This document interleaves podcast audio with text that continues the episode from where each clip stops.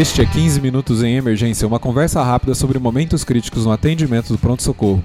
Este é o podcast do curso de Medicina de Emergência do Hospital das Clínicas da Faculdade de Medicina da USP. Conheça mais no link www.emergenciausp.com.br curso www.emergenciausp.com.br curso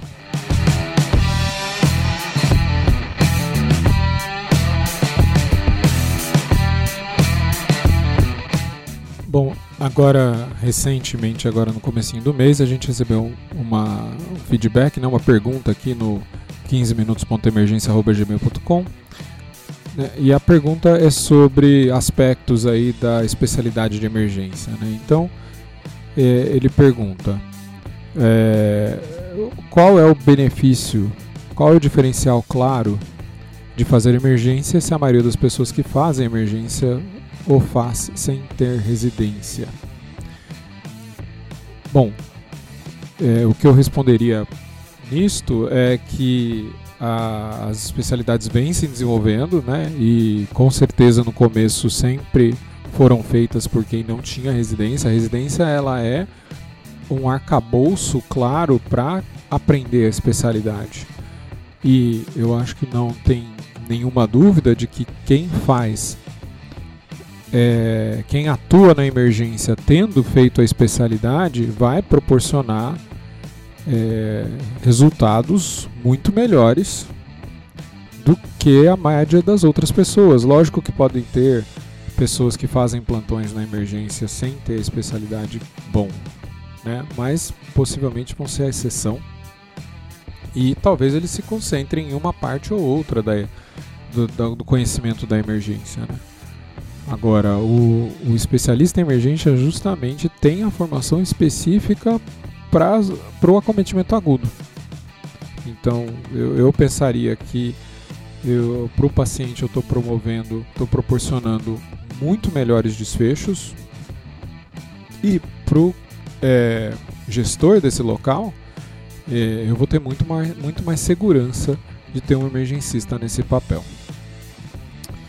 Além disso, é, a gente a carta continua aqui, né? O e-mail continua. Né? Acho que percebi por vocês que é, o residente já assume o cargo de chefia quando no início da carreira, mas há essa diferenciação de remuneração também atrelada? Quão mais recebe pelos cargos? Olha, é, eu acredito que agora no início da especialidade pode realmente ter mais espaço para ser ocupado. Não sei se vai continuar essa realidade, especialmente nos grandes centros, né? Tal, talvez mais afastados isso continue por mais tempo. Ah, com certeza todo mundo precisa começar a carreira fazendo muito plantão, né? Não quer dizer que vai direto ter o cargo de chefia. Eu acho que as pessoas individualmente podem se destacar, isso pode acontecer com alguns deles. Né? Mas que, se isso for a intenção de carreira de algum médico, com certeza vai chegar lá. É, quanto mais se recebe por chefia, isso depende de cada serviço, né? não tem exatamente como combinar, mas é de se imaginar que é, isso é um trabalho a mais e um trabalho difícil a mais, e vai ser difícil manter alguém fazendo todo esse trabalho se não tiver algum benefício correspondente. Né? Finalmente aqui a terceira parte da pergunta. E no futuro, após 10 anos como médico emergencista, qual a carreira que se estima ter de um especialista em emergências médicas? Olha, eu acho que isso aqui vai ser muito variável de é, residente, de especialista para especialista, né? Eu imagino que algumas pessoas vão ter é, uma carga menor de plantões e essa vai ser a dinâmica durante muito tempo. Eu imagino que outros vão progredir para algo similar ao que os intensivistas fazem, né? o diarista. É, lógico que ele não vai ver os mesmos pacientes, né? assim como o diarista da, da UTI faz, mas ele vai poder acompanhar os atendimentos, é, tocar os protocolos gerenciados, homogeneizar condutas entre todos os plantonistas. Eu acho que isso é um papel bastante interessante para melhorar a qualidade é, de atendimento do, do departamento de emergência do pronto-socorro. Outras possibilidades ainda são justamente o cargo de chefia que você tinha comentado, né? não necessariamente ele vai conseguir já no início da carreira, não sei se isso vai continuar acontecendo, é, mas com o tempo, com certeza, se isso for objetivo. E outras possibilidades ainda é ah, se envolver com educação médica, é, ou, ou então áreas correlatas aí. É isto.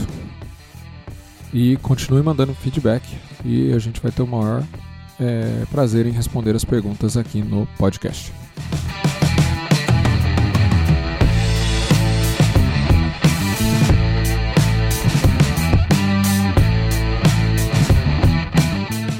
Eu sou o Dr. Júlio Marquini e está aqui comigo Dr. Guilherme Pereira. Dr. Guilherme Pereira, ele é médico assistente no pronto-socorro de clínica médica deste serviço é, e se juntou a nós no, na programação didática dos residentes. Tudo bem, Dr. Guilherme? Olá, Júlio, tudo bem? É, muito obrigado pelo convite. Eu sou fã do, do podcast e dessa plataforma, então fico muito feliz em, em participar e contribuir um pouquinho com o projeto. Ah, eu que fico feliz de ter você aqui hoje. Este é o episódio 80 e vamos falar de infecção no transplantado. Guilherme, é, eu vou, assim, geralmente vai ser óbvio que o paciente transplantado, que é, ele é transplantado, né? Talvez, sei lá, exceções, se ele vier desacordado, se ele vier em rebaixamento de nível de consciência, talvez possa existir dúvida, mas fora essas exceções, na maior parte dos casos eu vou saber que ele é um paciente transplantado. E, e ele quando ele está vindo para o pronto-socorro, com certeza uma das coisas que eu tenho que me preocupar é infecção. Que, que sinais, é, que sintomas que, que a gente vai pesquisar é, para corroborar essa suspeita? Perfeito, Júlio. Acho que quando a gente é, pensa no, no cenário do pronto-socorro, e daí aqui eu quero fazer uma ressalva, né? Nós estamos falando na figura de pessoas que trabalham no departamento de emergência e não como especialistas em transplante. Acho que essa é uma ressalva que é bastante interessante porque até mostra um ângulo de visão diferente e que existe na literatura. E vai ser esse lugar, né, é, do qual nós vamos estar falando. Ah, com certeza, é... né? O, o, o, especialista em transplante não está no pronto-socorro o tempo todo, né? Perfeito, exato. E daí acho que essa discussão ela é muito pertinente a nós é, de pensar sobre qual é a apresentação clínica desses pacientes. Né? É, quando a gente fala em imunossupressão, a gente tende a acreditar que o paciente tem uma infecção oculta, né? mas é, é lógico que, com certeza, os achados clínicos podem ser menos floridos, inclusive a investigação com exames complementares também pode ter achados mais frustros, é, mas a literatura demonstra que esses pacientes referem sim febre, é, esses pacientes têm sim leucocitose nos exames clínicos, é lógico que será uma menor porcentagem e isso faz com que a gente tenha que ter um menor limiar para a detecção das queixas. Então, acho que esse é o, é o grande ponto, a grande mensagem inicial para a gente ter em mente quando a gente recebe o paciente transplantado no departamento de emergência, é da gente ser um pouquinho mais permissivo, de certa forma, com, com as queixas, é, ser mais minucioso, é, valorizar sim queixas frustras, é, até porque esses pacientes são muito orientados em ambiente ambulatorial uh, a respeito disso. Né? E, e daí, se você me, me, me permite até pegar um, um gancho para falar um pouquinho sobre a anamnese que a gente deve fazer é, com esses pacientes no departamento de emergência. Acho que é muito importante que a gente entenda é, o tempo pós-transplante desses pacientes. Né? É, se esses pacientes estão com um pós-transplante imediato, esses pacientes podem estar tá com um, um, momento inicial aí pós-indução é, do, do transplante com o momento inicial, ainda que a imunossupressão ainda não está totalmente in, instalada, né? Então a gente vai ter uma enorme preocupação aí é, com as infecções relacionadas ao doador. Né? Então, as, as infecções aí precoces, aí tipicamente no, no primeiro mês uh, pós-transplante. Então, a gente pode pensar aí desde agentes multiresistentes como MRSA, VRE, TB, Cândida, Toxoplasma, Chagas, né? É, são, são coisas aí que vão ser pertinentes. É, complicações também relacionadas ao procedimento cirúrgico, então é muito importante é, que as nossas perguntas também sejam direcionadas aí a complicações perioperatórias que podem acontecer. E acho que a gente também não deve esquecer da possibilidade das complicações mais nosocomiais mesmo. É lógico que essas complicações mais tipicamente vão ser verificadas pela própria equipe de transplante durante a internação do pós-transplante. Mas acho que são, são pontos iniciais para a gente é, prestar atenção, né? Pode falar. É, então, assim, essa, essa caracterização de tempo pós-transplante é fundamental para eu entender o que o paciente pode estar sob risco, é isso, né? É, com certeza, Júlio, porque eu acho que quando a gente fala em, em imunossupressão para o transplantado, a gente, hoje em dia, a gente tipicamente está falando de uma imunossupressão tripla, né? A gente está falando tipicamente de corticoide, né? Que é a grande máxima aí para tantas doenças da medicina, mas a gente está falando também de classicamente os inibidores da calcineurina, tipicamente aí o, o tacrolimus, mas às vezes também a ciclosporina, e um agente antimetabólito, né, como o micofenolato ou a azatioprina. Então, se você tiver no departamento de emergência, é, questionar o, o, o, uso dos imunossupressores, né, é, corticoide e sua dose antimetabólita e frequentemente o paciente vai estar usando o micofenolato aí de mofetila, classicamente no SUS, e, e o, o, inibidor de calcineurina e, e entender as doses que ele está utilizando e se ele está aderindo ou não a essa terapia. Porque essas coisas estão amarradas com o tempo pós-transplante. Por isso que eu acho que a, a, o seu questionamento aí amarra com essa colocação a respeito de imunossupressão. Então entender, ah, nesse período precoce, é, eu vou ter infecções mais relacionadas com o doador. Daí, num período intermediário aí de um a seis meses, em que eu vou ter sim é, uma ação de imunossupressão é, mais intensa, aí sim é o período que o paciente é mais vulnerável a infecções oportunistas.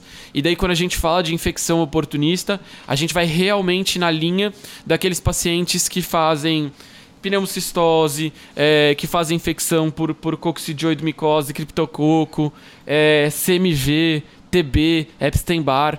Então, acho que a gente, nesse período intermediário, a gente abre muito a nossa visão para um paciente que a gente entende como imunossuprimido. Então, não quer dizer que após 6 a 12 meses de imunossupressão, esse paciente uh, não esteja vulnerável a esses agentes, mas que esse período de manutenção inicial do transplantado é um período de maior vulnerabilidade. Então, a questão do tempo e a questão dos medicamentos imunossupressores e das doses deles é muito importante na nossa anamnese. Então, a gente precisa, quando a gente está avaliando um paciente transplantado, ver de quando é esse pós-operatório, a dose dos imunossupressores e adesão. Acho que essa é uma mensagem inicial muito, muito importante. Ô, Guilherme, o foco fica mais difícil de, de descobrir no paciente transplantado? Ah, sem dúvida nenhuma, Júlia. Acho que isso até amarra com a gente entender um período tardio pós-transplante, né?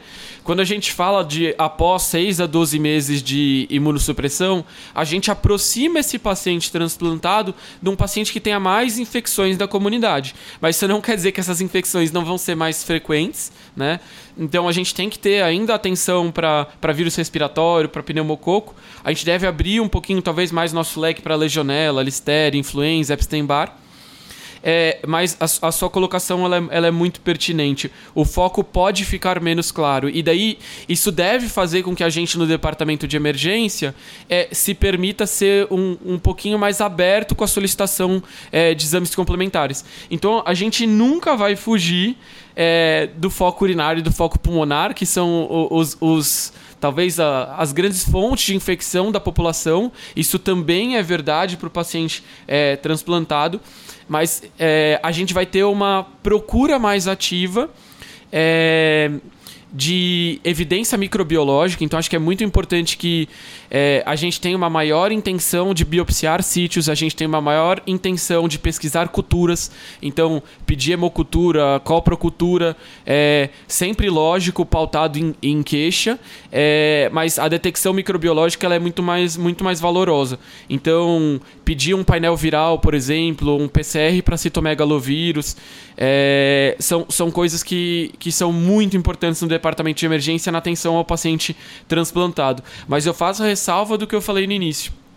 Esse paciente pode sim fazer leucostose, ele pode sim fazer febre, mas a ausência desses achados é, não deve excluir totalmente a infecção se o paciente tiver toxemiado ou tiver queixas mais frustras, né? O que, que é, o que seriam sinais que te alertariam que ele está sob maior risco? É, ou é, talvez é, sinais, sinais de alarme? É, é, é interessante você fazer essa, essa pergunta, Júlio, porque é, de certa forma, isso dialoga com o nosso grande conflito com a atenção dos pacientes no departamento de emergência, né? A gente trabalha num, num, num hospital escola e daí, a, às vezes, a gente recebe um questionamento muito construtivo por parte dos estudantes e dos médicos residentes é, se a gente é muito invasivo é, quando a gente solicita exames complementares para o paciente transplantado, né? E acho que é, esse, é, esse é o grande desafio. É, os clássicos sinais de alarme do paciente imunocompetente que não recebe imunossupressor, eles, de certa forma, eles ficam mascarados, né? Então, acho que se, se esse paciente tiver, de qualquer forma, é, com é, febre ou adinamia barra astenia, é, mialgia, a gente deve se sentir alarmado para é, pensar numa, numa infecção de maior gravidade. E daí aqui eu até faço uma um comentário que dialoga com o momento pandêmico que a gente ainda vive, né? Nós assistimos durante a pandemia da Covid-19 esses pacientes transplantados fazerem como manifestação exclusiva diarreia. Então acho que esse é um ponto muito interessante. É, os pacientes não tinham sinais clássicos da Covid-19, como febre, Isso dor que eu ia no comentar, corpo. né? Manifestação da Covid, né? Perfeito. E isso é muito interessante, né? A gente pensar que às vezes a gente ia deixar passar batido a Covid-19 num paciente que apresentava única e exclusivamente diarreia. Então, é, entender que esses pacientes são pacientes diferentes. Mesmo após 6 a 12 meses de transplante, mesmo com uma dose menor de imunossupressores, visando um nível sérico mais baixo dessas drogas, ainda assim são pacientes mais vulneráveis à infecção e a Covid acho que é um grande exemplo disso. Guilherme, é, você comentou aí que a flora vai se assemelhando aos poucos, né, com o passar do tempo, a infecções comunitárias, né, do, do não transplantado. Mas ainda assim, tem outros agentes que a gente tem que ficar é, preocupado nesses pacientes? É, Júlio, sua, sua pergunta ela- é tão importante que a literatura historicamente propôs o uso de profilaxias, né? Então, classicamente, nos primeiros 6 a 12 meses, os pacientes tomam o, o, o sulfametoxazol trimmetoprim, é, visando prevenção de, de pneumocistose, infecção por listéria, nocardia, toxoplasma. Então, o paciente está muito vulnerável a todos esses agentes aí é, no primeiro ano.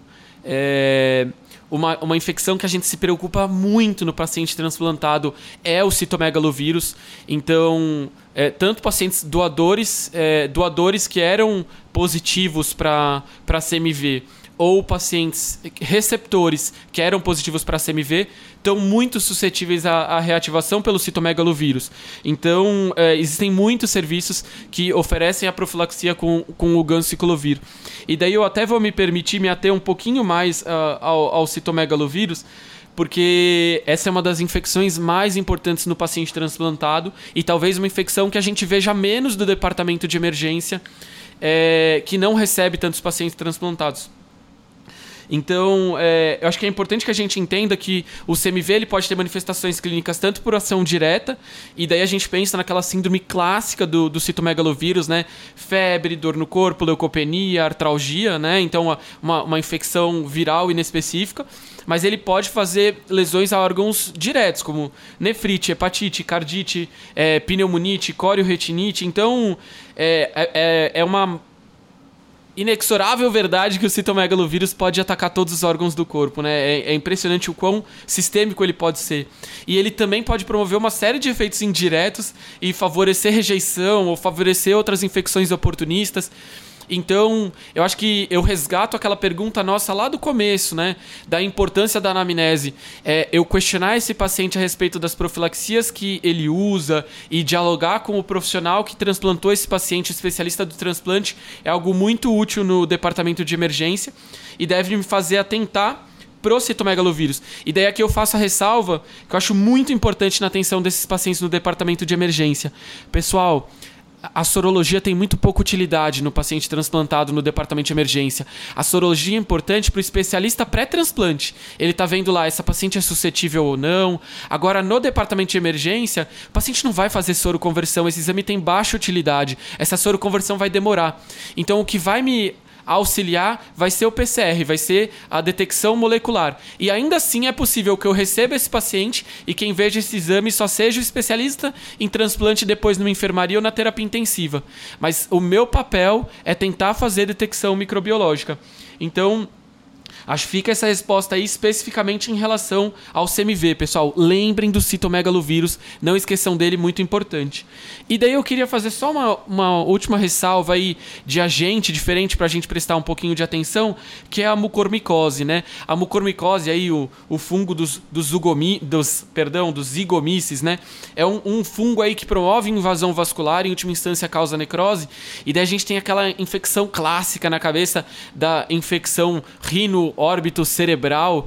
É, eu gostaria de destacar se essa infecção clássica é do diabético descompensado, do transplante de medula óssea, é, do, do, paciente com a malignidade hematológica. Essa apresentação ela é menos comum no transplantado de órgão sólido, tá bom? É, mas é lógico, se o paciente tiver uma descarga nasal, um edema facial periorbitário, queixas visuais, é muito legal que a gente lembre é, da mucormicose combinado, pessoal, apesar dela realmente puxar mais para os pacientes hematológicos, seja aqueles que recebe, receberam transplante de medula óssea ou que estão com uma doença ativa. E daí, só aproveitando para fazer um último comentário, é, existem serviços que fazem profilaxia antifúngica também. Então é possível que vocês vejam um paciente de vocês é, que receba aí a profilaxia com o sulfametoxazol trimetoprim, o ganciclovir e a profilaxia fúngica. Então esses, esses três remédios aí, essas três linhas de raciocínio podem ser pertinentes aí é, nos pacientes transplantados que vocês recebam. Ah, perfeito. Gostei que você já fez uma retomada aí final, aí, resumindo esses agentes é, mais incomuns. Guilherme, vou te falar uma, uma, dúvida que eu, que eu acho que deve ser uma dúvida de muitas pessoas. Esse paciente chega usando vários imunossupressores. E eu identifiquei, eu estou convencido que ele está infectado. Que o que eu faço com esses imunossupressores? Qual que é a melhor conduta? É, e isso a, assumindo que o especialista só vai vir ver no, no dia seguinte, algo assim. É, essa talvez seja a pergunta mais interessante, Júlio, tanto do ponto de vista clínico quanto do ponto de vista de literatura. Né? É, eu acho que os dois grandes extremos na, na atenção em saúde no departamento de emergência, eles são fáceis de lidar. Né? É, o paciente que está francamente chocado, né? então um paciente com um choque séptico, ou melhor dizendo, um choque de motivo a esclarecer e que eu considero a possibilidade de ser séptico, dado que eu estou com um paciente imunossuprimido. Esse paciente, eu vou segurar os imunossupressores. Né? Então eu vou segurar o agente antimetabólico metabólito, eu vou segurar o inibidor de calcineurina e com certeza vou fazer corticoide, né? Inclusive a literatura sugere que pacientes usuários crônicos de corticoide se beneficiam até de eu fazer uma dose de ataque de corticoide, uma dose maior, certo? Então acho que esse é um ponto muito interessante. O outro ponto é o extremo oposto, né? Ah, o meu paciente ele é uh, imunossuprimido, ele usa a, a tripla terapia aí que eu, que eu mencionei e ele está com infecção leve. Com infecção leve, com pouca repercussão, após uma investigação com exames complementares, eu tô tranquilo, não tem nenhuma disfunção orgânica provavelmente vai, ser, vai haver baixa dúvida, né? Eu não vou ter uh, muito questionamento. Mas daí fica essa grande zona cinzenta. E, é, e é muito interessante que uh, nas nossas discussões aí no departamento de emergência, com os residentes, com os estudantes, a gente identificou uma, uma publicação numa revista que estuda exclusivamente infecção no paciente transplantado. E essa publicação é de 2019 e, e ela perguntou para mais de 100 centros europeus e americanos o que eles faziam com os imunossupressores. E é muito é, peculiar porque os achados vão em todas as direções. Os serviços de especialistas do mundo todo dizem que às vezes eles suspendem o inibidor de calcineurina, o, o tacrolimus. Às vezes eles suspendem o antimetabólito, classicamente o micofenolato, ou re reduzem as doses de cada um. Então, na prática, acho que o, o ponto para a gente entender é: se é infecção grave, suspende. Se é infecção leve, mantém. E daí, se for uma infecção moderada, a princípio, segura esses dois agentes, não põe na prescrição de vocês. Eu posso dividir uma experiência com vocês, porque a gente vive no departamento de emergência do nosso serviço aqui do Hospital das Clínicas um volume razoável de pacientes é, transplantados e é muito frequente o agente antimetabólito, o micofenolato, é, ser suspenso e o inibidor da calcineurina é, ser mantido para infecções de maior importância. Mas, gente, isso vai variar muito de serviço para serviço. Então, acho que fica essa, essa sugestão para os cenários extremos e a gente ter calma. Então, se você está na dúvida, não concilia na prescrição e dialoga com o especialista em transplante do serviço de vocês. Acho que é, essa é uma, uma sugestão bacana. Ah, Guilherme, eu, eu trabalho num serviço que não conta com especialista em transplante. De certa forma, se esse paciente for complexo, tiver uma infecção moderada grave, você vai ter que transferir para um centro com essa expertise que tem esse profissional. E daí essa decisão vai poder ser tomada com calma. Então, na dúvida, não conciliem, tá? Se for infecção grave, só o corticoide. Guilherme, estou é, pensando aqui no, no, no atendimento desse paciente, né? Então, é, agora eu fiz minha suspeita, é, fiz aí minha avaliação de risco desse paciente, suspendi talvez um dos imunossupressores, dei uma dosinha um pouquinho maior de corticoide e agora eu tenho que escolher o antibiótico. Eu pensei nisso agora. Eu tenho alguma consideração? Eu tenho que eu tenho que ir direto para amplo espectro só porque é transplantado? É, essa pergunta ela é, ela é bastante difícil, né? É, acho que talvez a grande ressalva para a gente ter em mente no paciente transplantado é que o paciente transplantado ele entra é, classicamente naquela definição do frequent flyer, né? Do paciente que frequentemente vem ao departamento de emergência. E daí nesse contexto, é, ele é um paciente que tem um maior número de internações hospitalares, que tem frequentemente um maior número de infecções. Então, talvez a sugestão que eu daria é a gente sempre tentar resgatar as culturas desse paciente, resgatar as sorologias que esse paciente tenha é, e de infecções virais que ele possa reativar. Então, talvez o ponto para personalizar os antimicrobianos é eu rever as infecções às quais ele está mais vulnerável e que eu tenho que cobrir necessariamente. Então, eu não diria que esses pacientes devem receber é, mero Ivanco indiscriminadamente a despeito de uma infecção grave, né? Acho que a gente não deve fazer uma cobertura indiscriminada de gram negativo e gram positivo, antifúngico, é, de maneira preemptiva para todos. Mas acho que o ponto é a gente é, revisitar culturas, revisitar sorologias e tentar estar tá bastante atento com a identificação de micro-organismos. Acho que essa é a minha grande sugestão.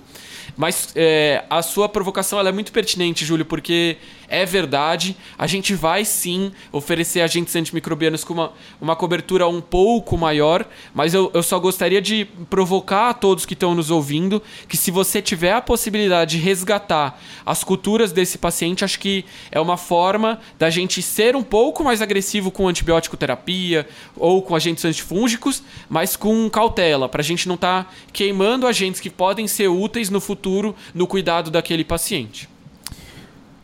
E qual a sua mensagem final?